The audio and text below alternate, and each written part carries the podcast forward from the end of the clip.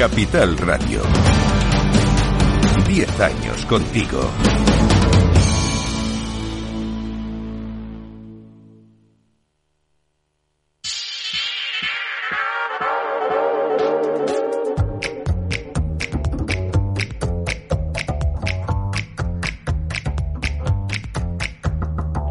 Es la hora, es el momento de situar las claves que van a mover los mercados europeos, la información para tomar mejores decisiones en un día en el que la tranquilidad vuelve a ser protagonista.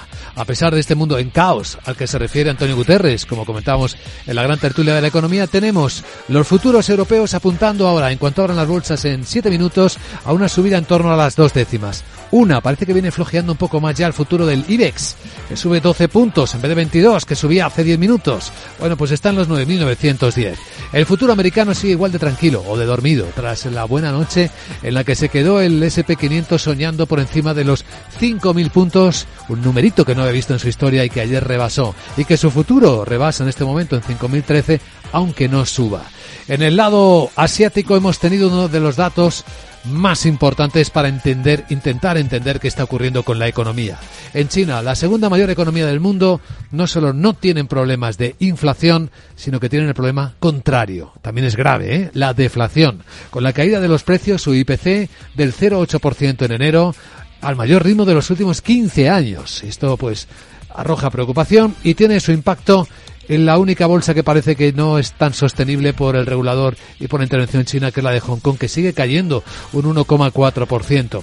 Ha habido reunión de Banco Central importante, el de India, aunque no ha tocado los tipos de interés y baja ligeramente las bolsas de India como elementos más destacados de lo que ha pasado hasta este minuto de la preapertura europea. Sandra Torrecillas, muy buenos días. Buenos días y la verdad es que hoy referencias macro, poquita cosa. En Europa esperamos el informe mensual del Banco Central Europeo y por la tarde datos de inventarios mayoristas, peticiones semanales de subsidio por desempleo y declaraciones de algunos miembros de la Reserva Federal y lo que sí que tenemos multitud de resultados empresariales. Efectivamente, que habrá que ver cómo el mercado los cotiza, sumamos los de última hora como los de la gran Unilever.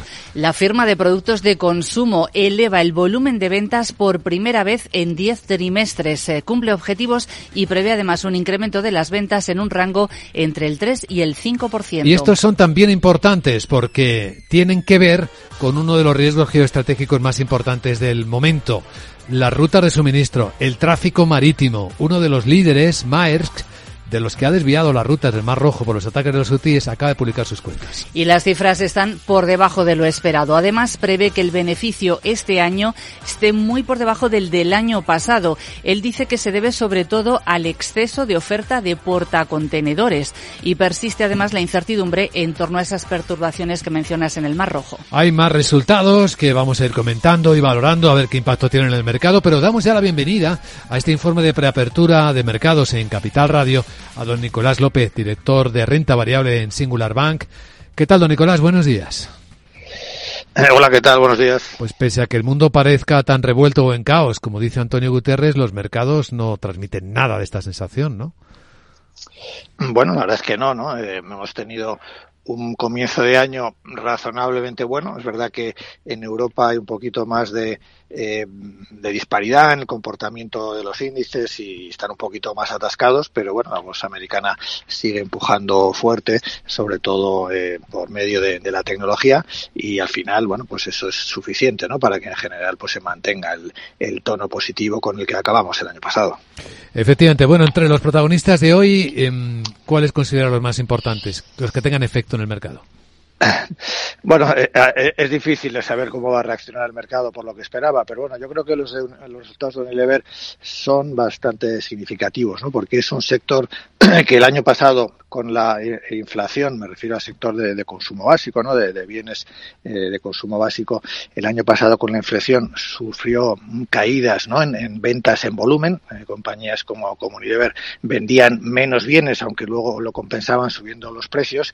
Y lo que hemos visto en estos resultados es que por primera vez, pues hay crecimiento en volumen, ¿no? De alguna forma sería una señal, por un lado, de que la normalización de, la inflación, pues eh, está calando, ¿no? En, el consumo de los, eh, de los consumidores y por otro lado, bueno, pues que, que el consumo general, el consumo eh, tanto en Europa como en Estados Unidos, porque Unilever, pues al final es una, una, compañía global, pero bueno, tiene un peso importante en Europa, pues da, da también ciertos signos ¿no? de, de, mejoría y bueno, pues creo que eso es importante, ¿no?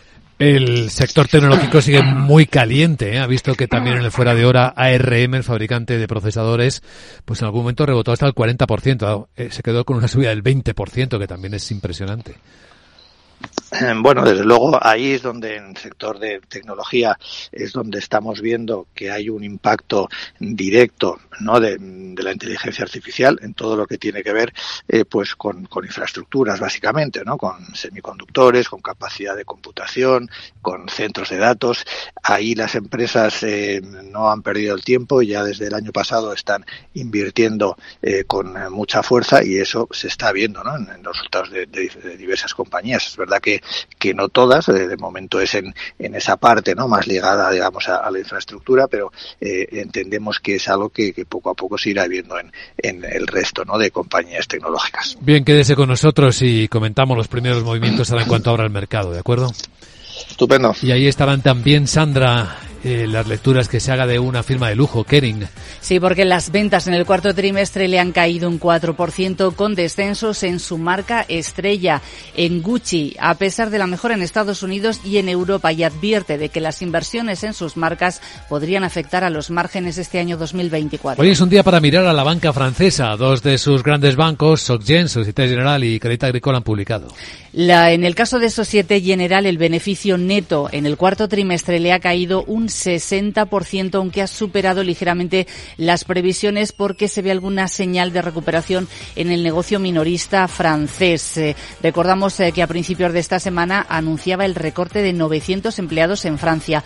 Y Crédit Agricole, las cifras están por encima de lo esperado, a pesar de que el beneficio neto anual también le ha bajado un 25% hasta 1.300 millones de euros. Bueno, ¿algún protagonista más antes de que empiece? Pues la verdad es que tenemos muchos. Por ejemplo, Siemens, eh, que incrementa su negocio, el beneficio de su negocio industrial un 3% y ArcelorMittal.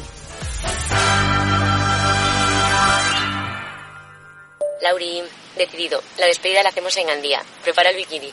Lauri, que en Gandía vive el ex de Jesse. Que nos vamos a Málaga. Lauri, que no. Que dan mal tiempo. A Bilbao. Pinchos y party. Lauri, una cosita. Que al final es despedida conjunta. Te hago administradora del grupo que no puedo más.